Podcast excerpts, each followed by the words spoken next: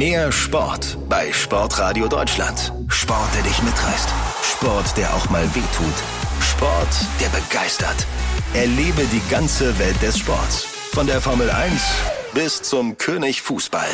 Sportradio Deutschland. Rund um die Uhr und immer hautnah. Deutschlandweit über DAB Plus und weltweit im Web, in der App und auf Smart Speaker. Klicke sportradio-deutschland.de. Sportradio Deutschland. Denn es ist dein Sport. Meister mit den Adler Mannheim, Meister mit Red Bull München. Was erreicht Frank Mauer mit den Eisbären Berlin? Dieser Frage gehen wir im heutigen Podcast nach, denn ich habe ihn zu Gast. Damit willkommen zur heutigen Folge von Eiskalt auf den Punkt, powered by Sportradio Deutschland. Mein Name ist Konstantin Krüger. Mauer steht mit seinem neuen Team in einer besonderen Woche.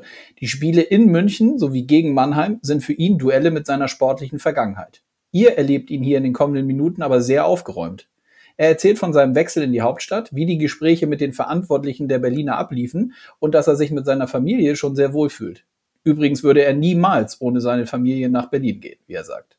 Spannend ist zu hören, wie er die Siegermentalität der Tops-Teams erklärt und dass er Coach Serge Aubin in gewisser Weise ähnlich wie Don Jackson, sein Ex-Trainer aus München, sieht. Im zweiten Teil dieser Folge, unserem Blick über den Tellerrand, geht es mit Walter Neumann um das Eishockey-Museum.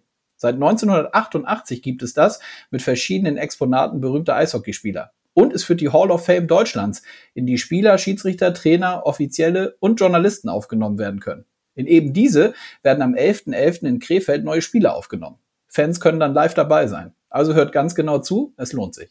Und damit rein in die Folge.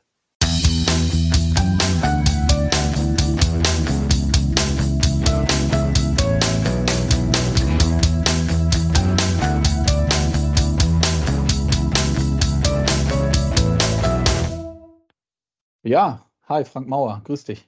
Hi, servus. Hopp, dass es geklappt hat. Äh, wir müssen den Hörerinnen und Hörern sagen, wir versuchen schon seit mehreren Wochen oder sind eigentlich ja schon seit mehreren Wochen im Austausch und suchen einen Termin. Aber es, äh, ihr hattet natürlich auch mit Champions Hockey League und Saisonstart, ging es ja direkt äh, ans Volle bei euch, ne? Ja, war viel los. Wir waren auch ähm, im Trainingslager recht lange. Ähm, war einfach viel zu tun. Dann auch der Umzug von äh, München nach Berlin mit der Familie war nicht ganz ohne. Also von daher war ich auch gut ausgelastet in den letzten Wochen. Absolut.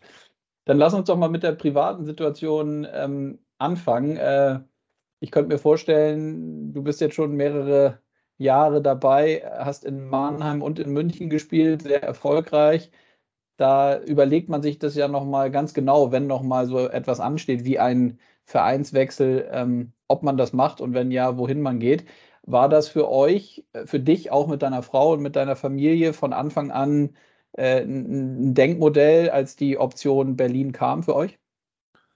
Ähm, also in erster Linie, ja, um darauf einzugehen, wir, also man macht nicht mehr alles, ja. Also je länger die Saison vorbeiging, umso klarer wurde mir das. Ich wollte mir auch nach der Saison erstmal Gedanken machen.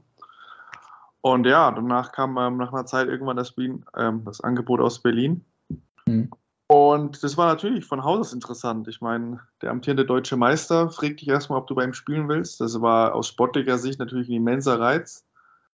Und gerade mit der Familie auch. Ähm, klar, meine Frau hat gesagt, du, ähm, warum denn nicht? Ja, ähm, das ist doch nochmal ein richtig toller Verein und eine sehr historische Stadt und dann nochmal die Möglichkeit zu haben, erstens mal dort zu spielen, weil es geht ums Sportliche, aber aus familiärer Sicht natürlich nochmal so eine Stadt zu erleben, ähm, haben wir gesagt, das äh, ist doch eine, eine tolle Sache und das machen wir gerne. Mhm. Das bedeutet, es gab auch überhaupt gar nicht die Option, dass du so jetzt, wenn du nochmal den Verein wechselst, nochmal irgendwas alleine machst. Also, dass die Familie ihr lebt äh, in Heidelberg, hattest du mir eben nochmal erzählt. Ähm, das, so, so, eine Option gab es nicht, ne? dass du nochmal irgendwie eine, äh, jetzt irgendwie eine Zeit lang in Berlin alleine spielst?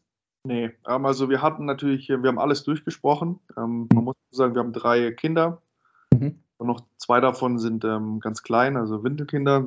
Und das ist einfach super viel Arbeit. Und ähm, muss auch gestehen, ich habe dann auch gemerkt, je mehr wir darüber gesprochen haben, einfach zu sagen, ohne meine Familie, ohne meine Kinder, ähm, das hätte ich, glaube ich, nicht geschafft. Ja, und ähm, dafür war mir das zu wichtig. Und von daher war für mich von Haus aus dann auch klar, dass ähm, entweder wir machen das gemeinsam oder ich mache es gar nicht. Also hätte meine Frau gesagt, du, ich, ich möchte nicht oder ich kann das nicht, dann ähm, muss ich ehrlicherweise gestehen, dann wäre das wahrscheinlich auch nicht zustande gekommen. Hm. Ja, verständlich. Jeder, der Familie hat und gerade mit Kindern weiß, glaube ich, äh, genau, was du meinst. Ähm, du hattest Umzug äh, eben schon kurz angesprochen. Äh, ihr seid jetzt seit ja, dann ja schon mehreren Wochen in Berlin. Wie gefällt es euch denn mit der Familie da in der, in der Stadt? Du sagtest mir im Vorgespräch, es ist, weht schon ein etwas anderer Wind als jetzt zum Beispiel in München. Wie meinst du das? Ja, also im wahrsten Sinne, ja. Also hier weht der Wind, ja, als das in München gewohnt war. Aber ja, du merkst natürlich, es ist, ähm, ja, es ist die Hauptstadt, ja. Das ist einfach ähm, unfassbar viel Historik in der ganzen Stadt. Ähm, wie groß alles ist. Ja, München war jetzt nicht klein, aber Berlin ist einfach alles nochmal eine Nummer größer, alles nochmal weiter weg, noch mehr Verkehr. Ähm, aber eine unfassbar spannende Stadt. Ähm, ich habe es ja auch gesagt, sehr historisch. Mhm. Ähm, einfach, was es da zu entdecken gibt, ähm, neben dem Eishockey. Das ist glaube ich, ein Brunnen, der nicht versiegt. Und das macht einfach Spaß, diese Stadt immer besser kennenzulernen, auch bei Raumwind. Ähm, ja, und gerade für uns jetzt einfach nochmal als Familie das zu erleben, das ist einfach auch schön und ähm, das genießen wir sehr. Das heißt, ihr erkundet dann die, die, äh, die Plätze und neuen Sehenswürdigkeiten sozusagen? Oder wie muss ich mir vorstellen, wenn dann freie Tage sind oder am Wochenende, seid ihr dann höchstwahrscheinlich in der Stadt unterwegs? Genau, wir gucken halt immer, was man machen kann oder was denn ein cooles Plätzchen ist, auch für Kinder, was das kann uns allen Spaß machen. Und einfach, dass wir, ja, so sagen wir, die Stadt einfach näher kennenlernen und ähm, einfach wissen, was die Stadt so zu bieten hat. Ähm, wir sind von Haus aus eher gerne Leute, die draußen sind. Also meine Frau und ich, wir unternehmen gerne Sachen. Und auch gerade mit den Kindern ist es auch einfach leichter, mhm. heimzusitzen. Von daher ja, ziehen wir gerne die, die Schuhe an und gehen einfach raus und ja, aber gerne mit Plan. Also ziellos mit Kindern, das empfiehlt sich nicht. Ne? Ich glaube, das weiß man ja oft auch selbst. Ja, ja, das stimmt. Und äh, letzte Frage dazu, ist das dann Thema in der Mannschaft auch? Also holt man sich da auch gerade natürlich sowohl von den, ich sag mal, erfahrenen Berlinern, also die, die jetzt seit Jahren dabei sind, aber vielleicht auch gerade mit den neueren Spielern, äh, tauscht man sich da untereinander aus, was so die Spots etc. angeht? Ja, natürlich. Ja, man fragt immer nach und dann auf einmal kriegst du irgendeinen Platz ähm, an den Kopf geknallt und die Straße. Und dann sage ich, wow, wow, wow. Ja. Bin noch nicht so sattelfest, ne? wo ist denn das überhaupt? und dann heißt ja, aber kennst du den? Oder kennst du diese Straße? Ich sage, oh nee, hey, hey, hey. Ja. Muss ich immer nochmal Google Maps anmachen. Aber ja. klar, äh, man hilft sich da aus und die Jungs, ähm, gerade der Frankie Hörtler oder Jonas Müller, ich meine, die kennen sich ja hier bestens aus, ja. Ähm, die haben immer einen netten Tipp auf Lager, der Frankie auch gerade was ähm, ja, Sachen mit Kindern angeht. Der Jonas Müller eher vielleicht so ein paar Hotspots. Also von da haben wir eine gesunde Mischung. Und es ist einfach schön, nochmal ähm, eine Stadt neu zu erleben. Auch ähm, für meine Ehefrau und für mich. Das ist einfach, wie gesagt, eine spannende Geschichte. Mhm. Ja, dann lass uns nochmal vielleicht zu der Entscheidungsfindung kommen. Nimm uns da nochmal so ein bisschen mit, was, ähm, was letztlich der ausschlaggebende Punkt für dich auch war, doch nochmal einen Schritt zu gehen und nochmal von, von Red Bull zu den Eisbären zu wechseln? Was, was war, gab es den einen ausschlaggebenden Grund oder waren das, manchmal ist es ja auch so, dass, es, dass mehrere Sachen zusammenkommen? Gut, das mit München, das ging ja relativ fair auseinander, oder was heißt relativ, das ging sehr fair auseinander. Es mhm. waren Gespräche und man kam gemeinsam zu dem Schluss, dass es besser ist, ja, und das war für mich völlig in Ordnung und ich glaube auch für den Verein, ne, das war ein, also eine gute Entscheidung für beide Seiten, aber sehr fair und es war einfach sehr schön nach all den Jahren. Und ähm, ja, ich bin dann erstmal nach der Saison in Urlaub gegangen und musste erstmal mir so klar werden, was ich denn möchte, in welche Richtung ich gehen will oder also einfach, ich habe einfach alles auf, auf, mich zukommen lassen. Ich war da sehr offen, ja, auch von meinem Kopf her, habe aber irgendwann gemerkt, okay, was möchte ich denn genau oder was wäre noch meine Aufgabe, die mich reizt. Und ähm, ja, habe mir da einfach Gedanken gemacht. Letztlich ähm, liegt es ja nicht nur an mir, sondern dann liegt es auch daran, ob, ob du in, bei den Planungen in einen Verein hineinpasst. Ja, also ich war natürlich in einer wartenden Situation und dann mhm. tat die ähm, Gelegenheit mit Berlin auf. Und ich muss ehrlich gestehen, ähm, als ich das hörte, war für mich in dem Moment sofort klar, das mache ich. Also es gab gar nicht diesen einen Grund, sondern einfach, ähm, ja, dass der deutsche Meister ne, sagt, hey, wir haben Platz für dich und wir würden dich gerne bei uns sehen. Da war ich sofort also in einer Sekunde Feuer und Flamme und wollte das. Ähm, habe natürlich meine Frau gefragt, ob sie damit okay wäre und sagte, ja, das ähm, hast du dir verdient. Da ähm, bin ich gerne dabei. Und ja, so kam das dann. Das ging dann auch recht schnell und sehr unspektakulär. Aber wie gesagt, den einen speziellen Grund gab es gar nicht. Es war einfach so dieses Gesamte, ja. Also ich war direkt drin, habe gesagt, alles klar, das will ich machen, das ist die Aufgabe, die ich gesucht habe. Mhm. Wie läuft dann so eine, wie war es in diesem Fall, Kontakt dann über Stefan Richer als äh, sportlicher Leiter oder warst du relativ schnell mit dem Coach im Austausch? Wie muss man sich das vorstellen? Gerade Stefan Richer rief mich an und hatte mhm. mich gefragt, ob ich Interesse hätte, für die Eisbären aufzulaufen. War das so ein äh, zehn Minuten, Viertelstunde Gespräch. Und dann sagte er immer noch, dass der Trainer noch mit mir sprechen wolle. Und dann rief der mich eine Stunde später ungefähr an. Dann habe ich mit dem das Gespräch geführt. Und ähm, direkt nach den Gesprächen war ich, wie gesagt, hatte ich Feuer gefangen. Also das war für mich dann alles klar. Also wenn die mich möchten, dann komme ich. Ja. Und dann ähm, wurde mir gesagt, ja, dass sie mich gerne unterschreiben würden. Und dann, wie gesagt, ging das recht schnell. Und ähm, habe ich mich sehr darüber gefreut, weil natürlich gerade Berlin ist eine Mannschaft, ne, die ist in Deutschland ein Begriff. Und ähm, muss ich jetzt gestehen, mit meiner Historie, gerade als, ich bin ja jetzt nicht gebürtiger Mannheimer, aber ich komme aus dem Mannheimer Nachwuchs, da waren ja die Eisbären immer das Feindbild.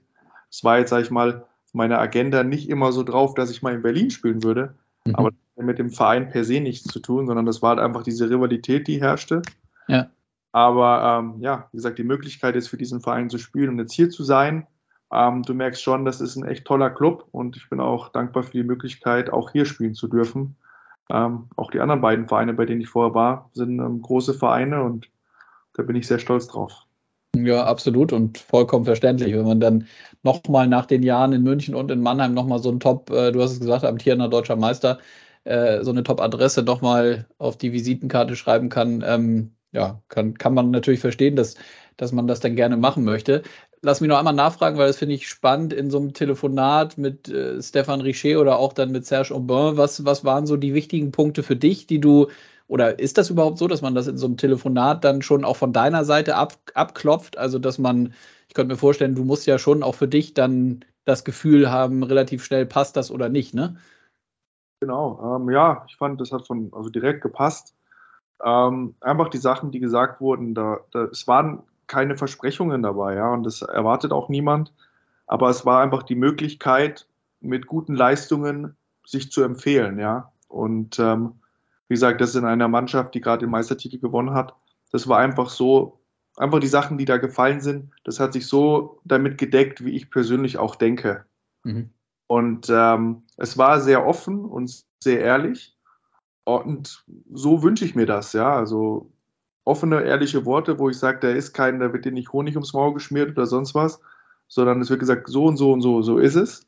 Und wie siehst du das? Und dann war das ein offener, guter Austausch und das habe ich direkt gemerkt, das passt einfach. Und ähm, deswegen war das für mich dann direkt, wo ich gesagt habe, okay, das muss ich machen, das kann ich mir nicht entgehen lassen, sofern denn auch der Verein dazu stimmt. Also, mhm. wie gesagt, ist ja letztlich eine Entscheidung von beiden. Absolut dieses, dieses Thema Kommunikation, offen und ehrlich äh, miteinander sprechen, ähm, ist das etwas, also sagst du, dir ist das wichtig?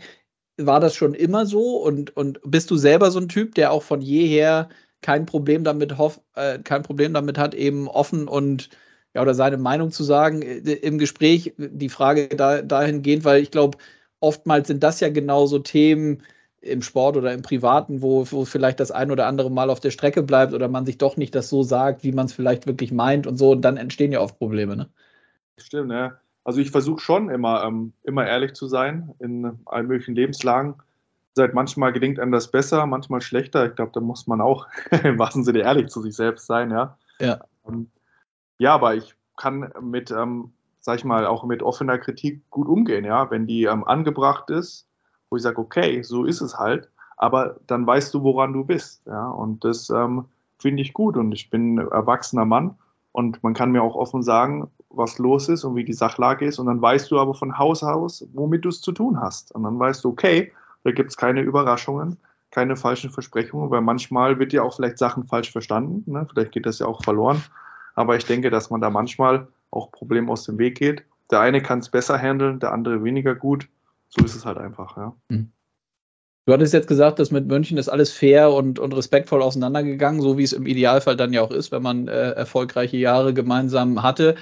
Ähm, wenn dann so ein Wechsel nach Berlin wie bei dir jetzt zum amtierenden deutschen Meister dann feststeht, ist das eigentlich so, trotzdem du jetzt auch schon so viele Jahre dabei bist und nicht mehr gerade anfängst, Äh, ist da so ein Stück weit Genugtuung dabei oder ist das das falsche Wort dafür? Also ich meine so, dass man doch noch mal allen Beteiligten, jetzt vielleicht nicht nur in München, sondern grundsätzlich so allen zeigt, so ja, also ich bin zwar auch ein, vielleicht ein Ticken älter als der eine oder andere, aber so ein Club wie Berlin möchte mich gerne noch als, und du kommst ja da auch nicht als irgendwie Ergänzungsspieler, sondern die holen dich dann ja auch als, als Führungsspieler, als Persönlichkeit, der eben die ganze Erfahrung mitbringt. Ist da so ein Stück weit Genugtuung dabei oder trifft es das nicht? Ich weiß nicht, vielleicht partiell. Ein bisschen Genugtuung irgendwo ist mit Sicherheit dabei. Mhm. Aber das ist vielleicht das falsche Wort. Es ist eher so, ich habe mich einfach persönlich für mich gefreut weil mhm. letzte Saison einfach in München ein bisschen schwieriger war. Und einfach danach die Möglichkeit zu kriegen, wie gesagt, beim deutschen Meister nochmal zu spielen, das ist dann auch nicht selbstverständlich, ja, dass man da gesehen wird.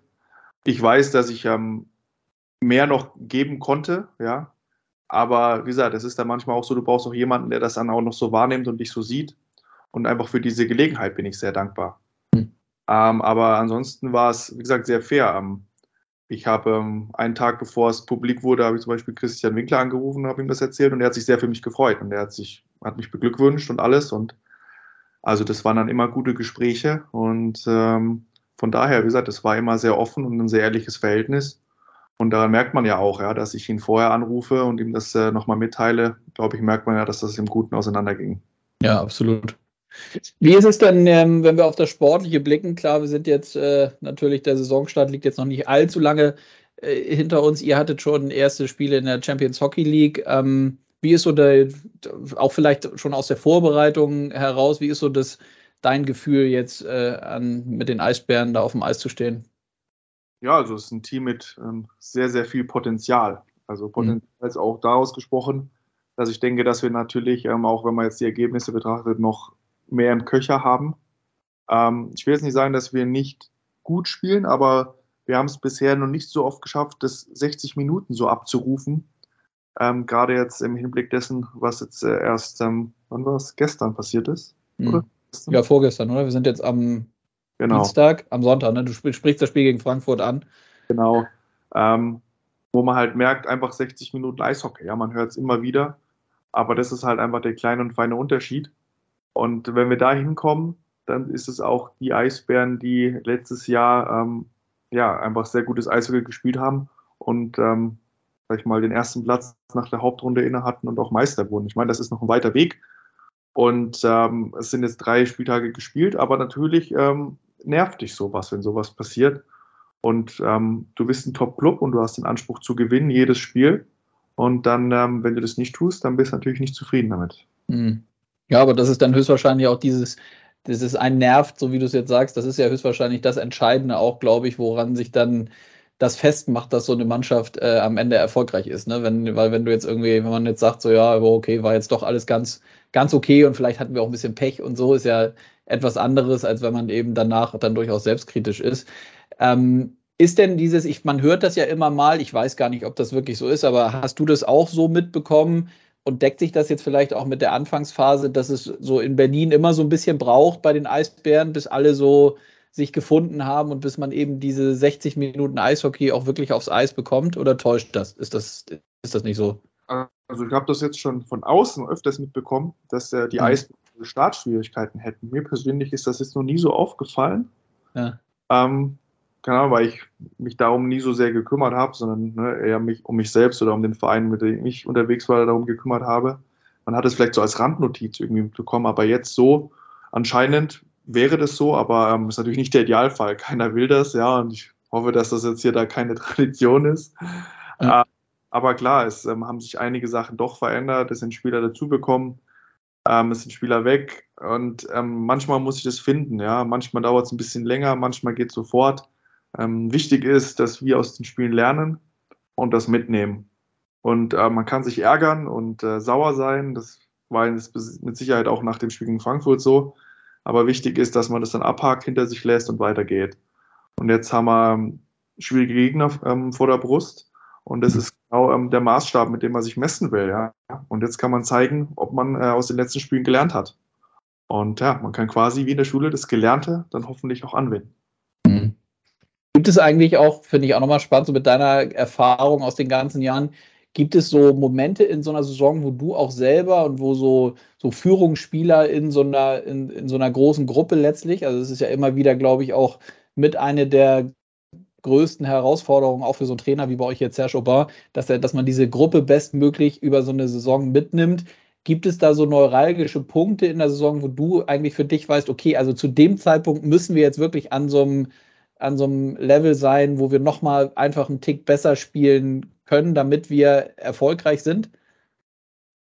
Ja, es ist schwierig, das an einem Punkt festzumachen, aber äh, sag mal so, klar, du willst am Anfang möglichst viele Punkte holen, einfach damit du oben dabei bist und damit du es auch leichter hast, weil hinten raus die Punkte zu holen ist immer schwierig. Mhm. Ähm, dann fährt sich schon mal gegen Jahresende, äh, äh, sag ich mal in Anführungszeichen, entspannter, ja, was es nicht ist. Aber wenn du am Anfang viel gewinnst und ne, viele Punkte hast, dann gehen Sachen leichter von der Hand. Was natürlich schon immer ein Punkt ist, ist so diese Weihnachtszeit rum, wo du dann merkst, du hast viele Spiele, es ist meistens schon die Hälfte der Saison gespielt oder ein bisschen mehr wo du merkst, so langsam ähm, werfen die Playoffs ihre Schatten voraus. Und das sind dann immer so die Momente, wo du merkst, okay, jetzt musst du als Mannschaft auch schon so spielen, dass du langsam in Playoff-Form kommst, weil irgendwann laufen dir die Spiele weg und dann gibt es auch keine Schonfrist mehr. Also ich würde schon immer sagen, dass so diese Vorweihnachtszeit, Weihnachtszeit sehr kritisch ist, weil da werden auch viele Punkte vergeben und da holst du dir auch die Ausgangsposition, die auch für die Playoffs relevant ist.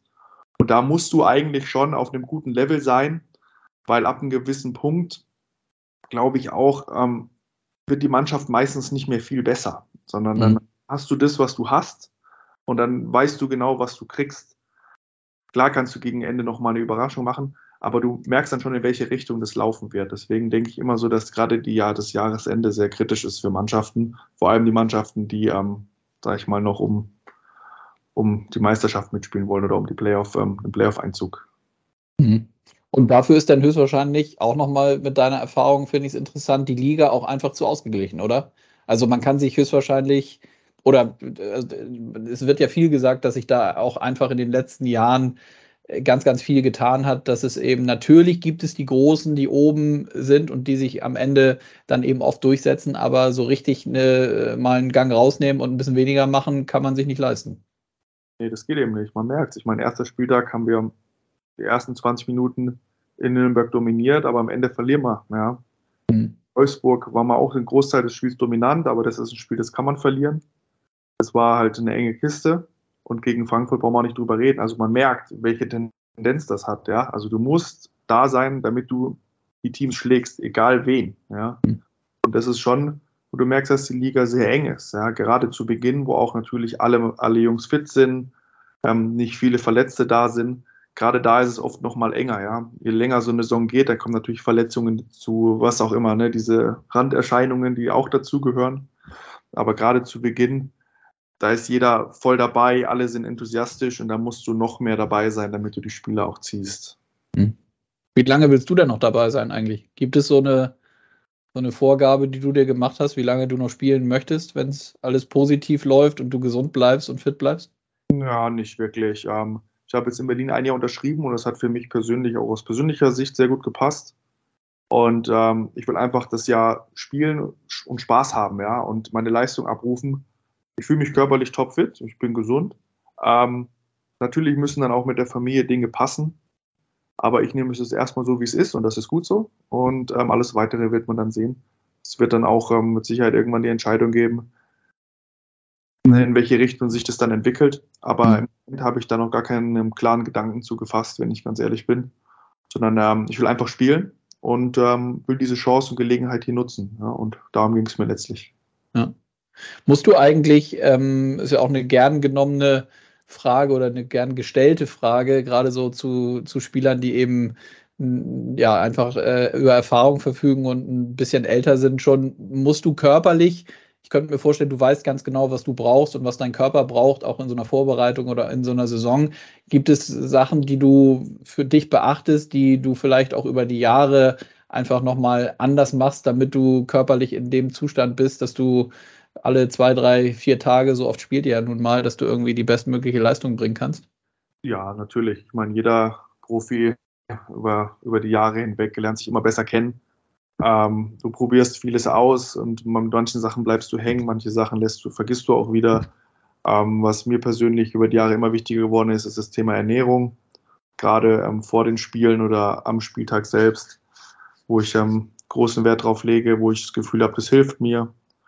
Ähm, aber ansonsten, ich habe immer versucht, mich nicht zu abhängig zu machen von irgendwelchen Gedanken, was ich unbedingt machen muss, weil sonst kann ich nicht spielen, sondern ich habe immer versucht, für mich flexibel zu sein. Und ähm, ja, es gibt Tage, da mache ich gerne Mittagsschlaf, es gibt Tage, da mache ich einfach keinen. Ja, vor den Spielen, das machen ja auch viele Athleten gerne. Ähm, wie gesagt, so das Thema Ernährung tut mir immer gut. Ansonsten im Sommer habe ich jetzt gemerkt, welches, welche Art Krafttraining mir taugt. Und ähm, einfach, ja, wo man seinen Körper in Top-Verfassung bringt.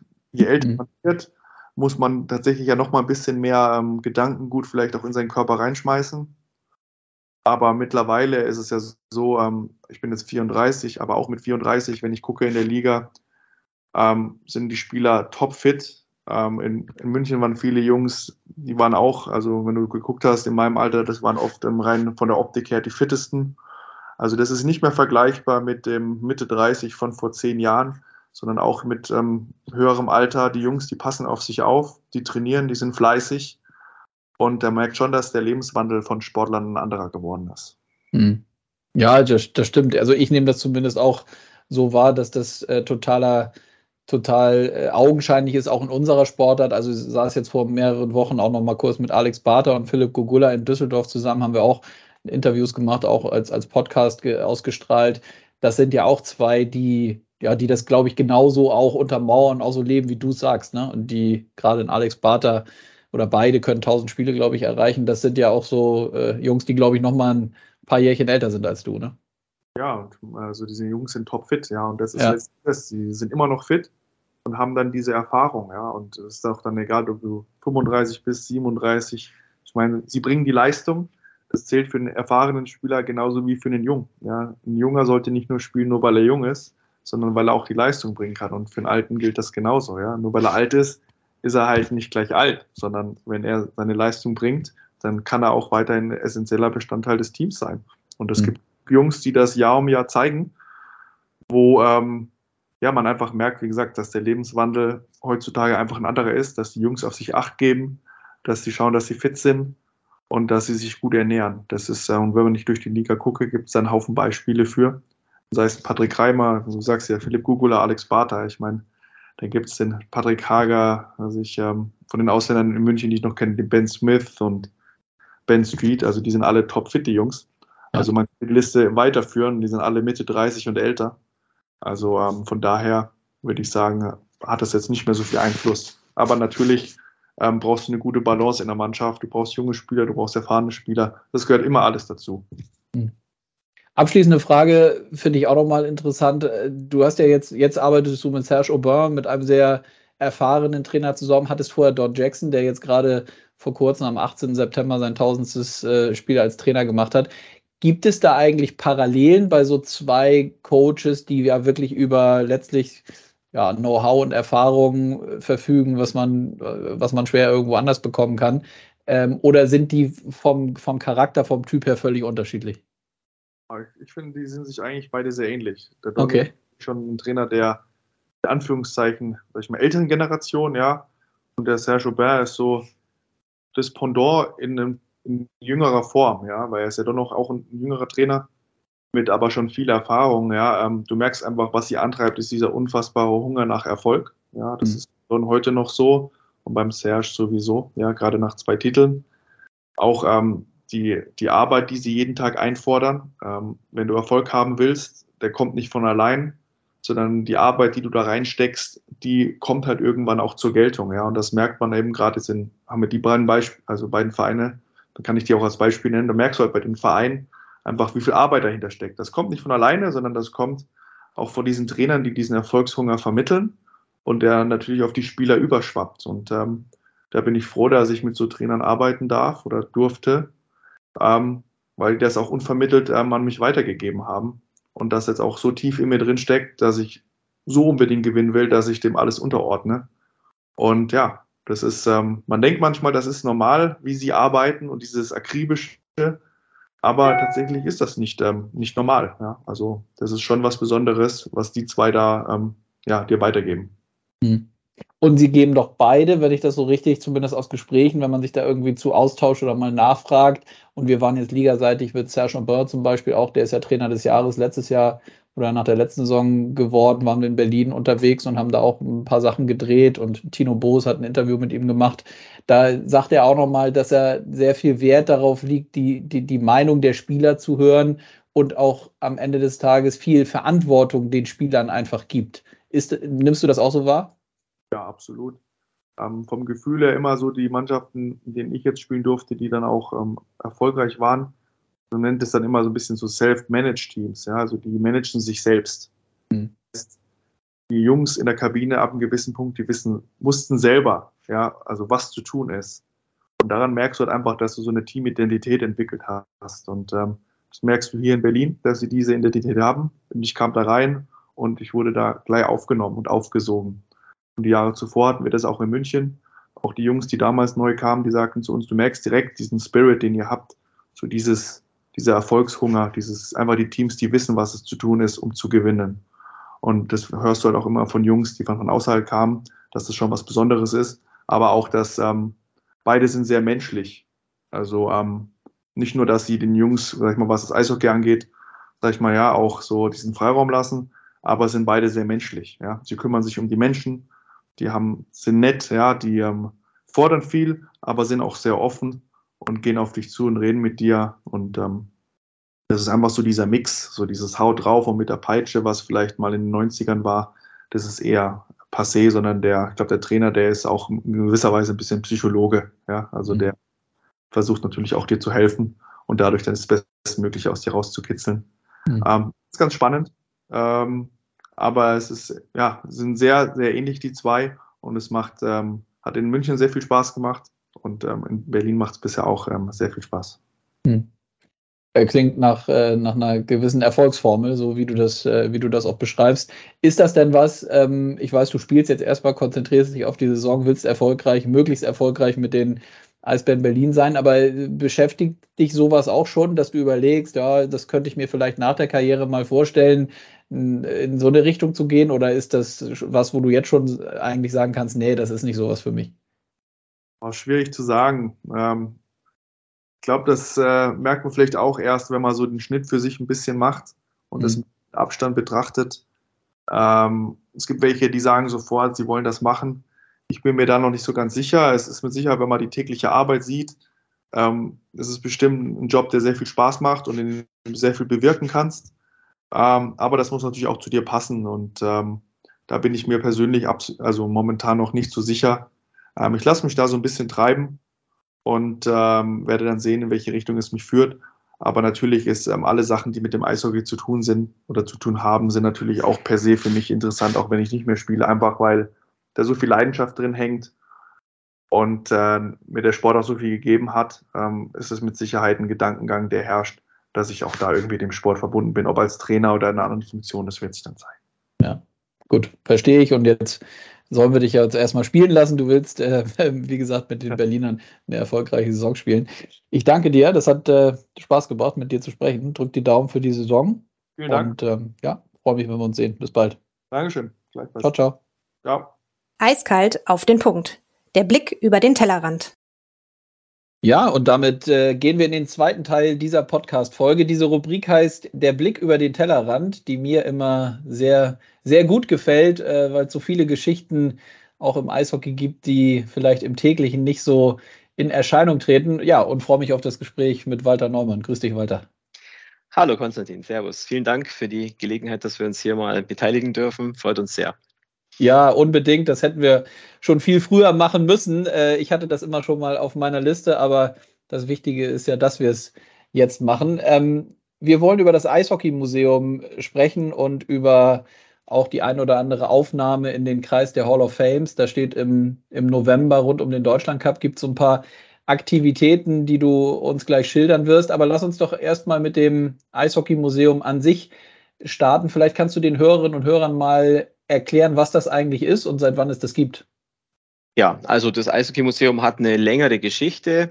Es entstand eigentlich aus einer Wanderausstellung, die irgendwo mal in Füssen zwischengelagert war. Der Dr. Sabetzky, ehemaliger DEB-Präsident, war damit beteiligt und natürlich als Gründer äh, einer meiner Vorgänger als Präsident des Museumsvereins, der Horst Eckert, der ja auch ein äh, sehr bekannter Eishockey-Journalist war, der hat diese ganze Geschichte dann ins Leben gerufen und hat 1999 in Augsburg eine äh, ständige Ausstellung kreiert. Die war natürlich mit sehr bescheidenen Mitteln, also das war nicht sehr professionell, aber es hatte einen eigenen Charme und einen eigenen Charakter, hat diese Ausstellung ins Leben gerufen.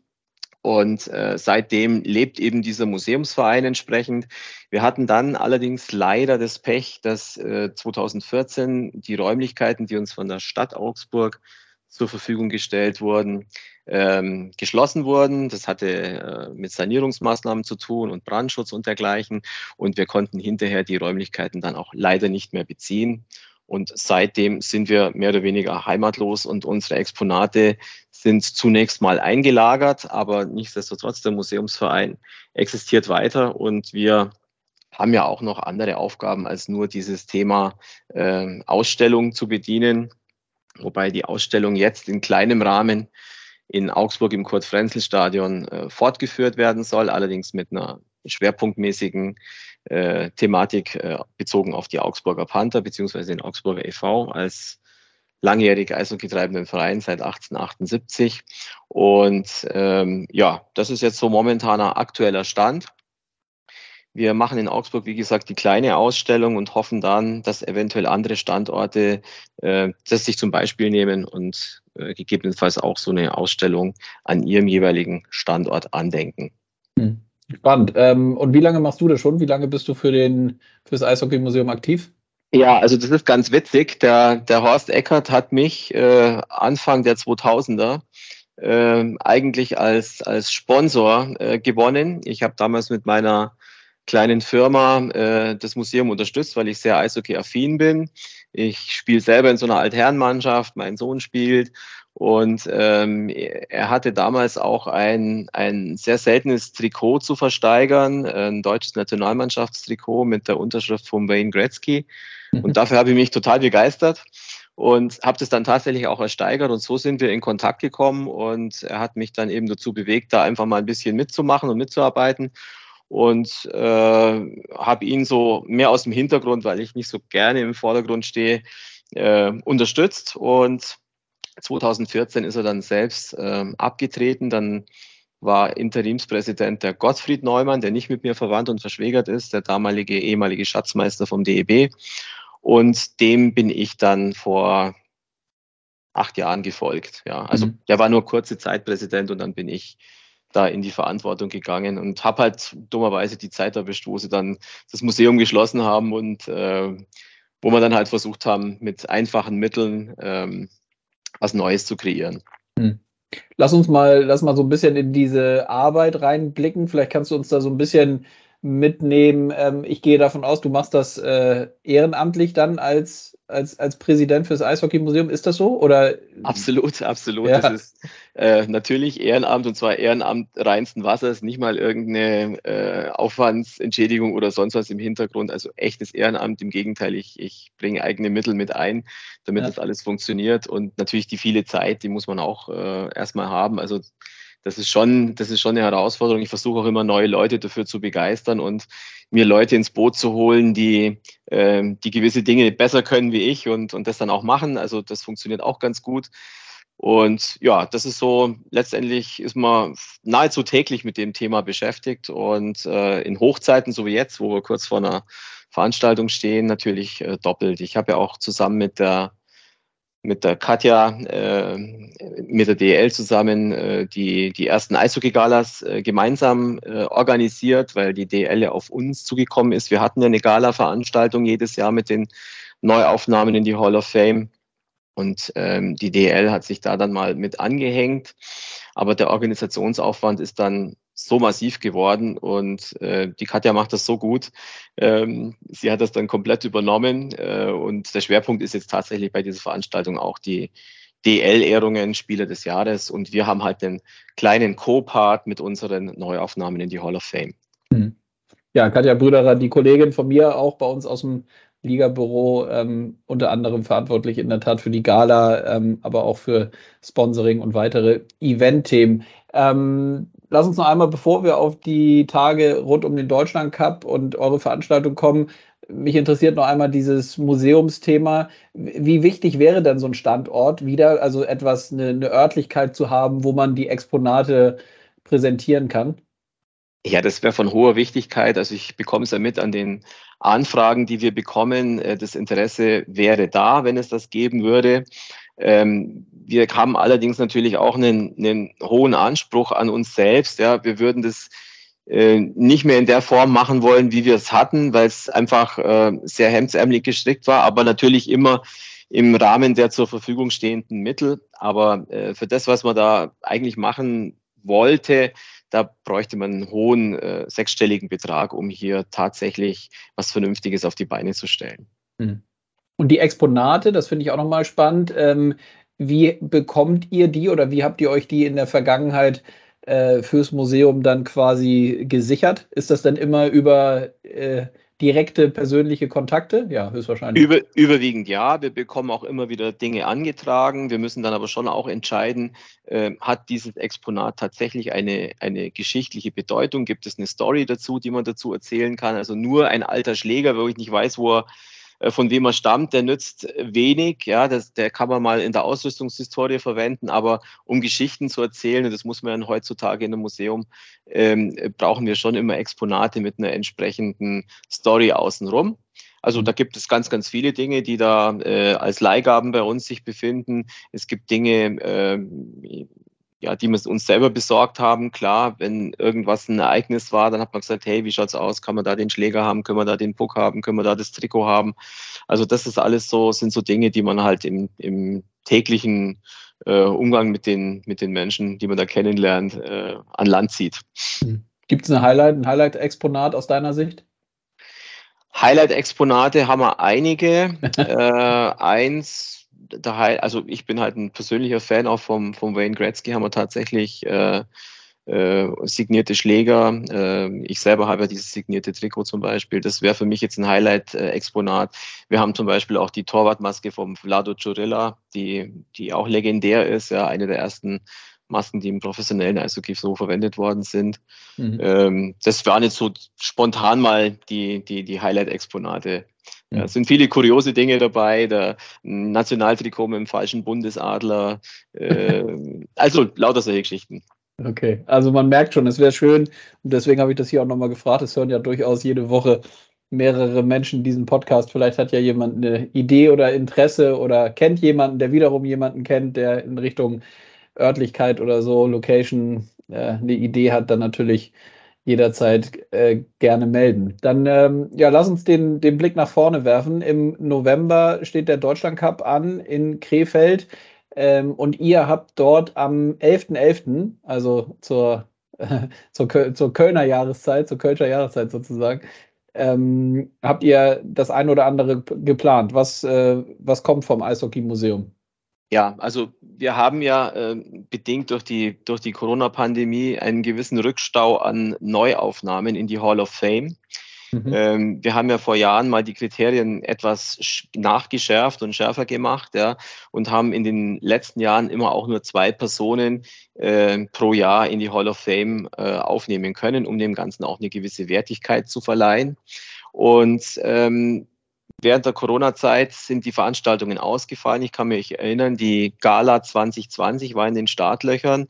Die Wahl war durchgeführt. Ähm, die Veranstaltung ist, glaube ich, drei oder vier Tage vorher äh, abgesagt worden. Und ja. äh, somit konnten die Neuaufnahmen, die zwar schon gewählt waren, nicht äh, gebührend hier in die Hall of Fame aufgenommen werden. Und Dürfen wir die Jahr, verraten eigentlich? Die bereits ähm, gewählt wurden oder dürfen wir die auch noch nicht der, verraten? Die bereits gewählten sind bekannt, ja. Das war äh, zum einen der, der Tino Boos, der bei ja. der Veranstaltung 2019 nicht anwesend sein konnte, verletzungsbedingt. Und äh, für das Jahr 2019 als weitere Person war es der Mirko Lüdemann. Genau, ja. Und äh, der wird also hoffentlich dann auch in Krefeld bei der Veranstaltung da sein. Ähm, die Wahl der neu aufzunehmenden für die Jahre 2020 und 2021, die findet gerade statt. Wir mhm. haben da einen sogenannten Nominierungsausschuss. Also das läuft so ein bisschen, es gibt eine Kandidatenliste, die Kandidatenliste ist abgestimmt auf die Aufnahmekriterien. Ähm, da gibt es bestimmte Vorgaben, wie man auf diese Nominierungsliste kommt. Also der Spieler sollte mindestens 750 Spiele in einer Top-Liga absolviert haben oder halt 150 Länderspiele oder drei Olympische Spiele, acht WM-Teilnahmen, einen Medaillengewinn oder einen Stanley Cup-Sieg.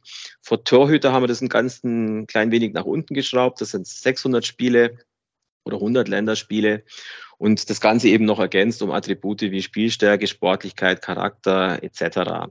Und aus dieser Kandidatenliste wählen wir dann eine gewisse Auswahl aus und die wird dann dem sogenannten Nominierungsausschuss zur Wahl zur Verfügung gestellt.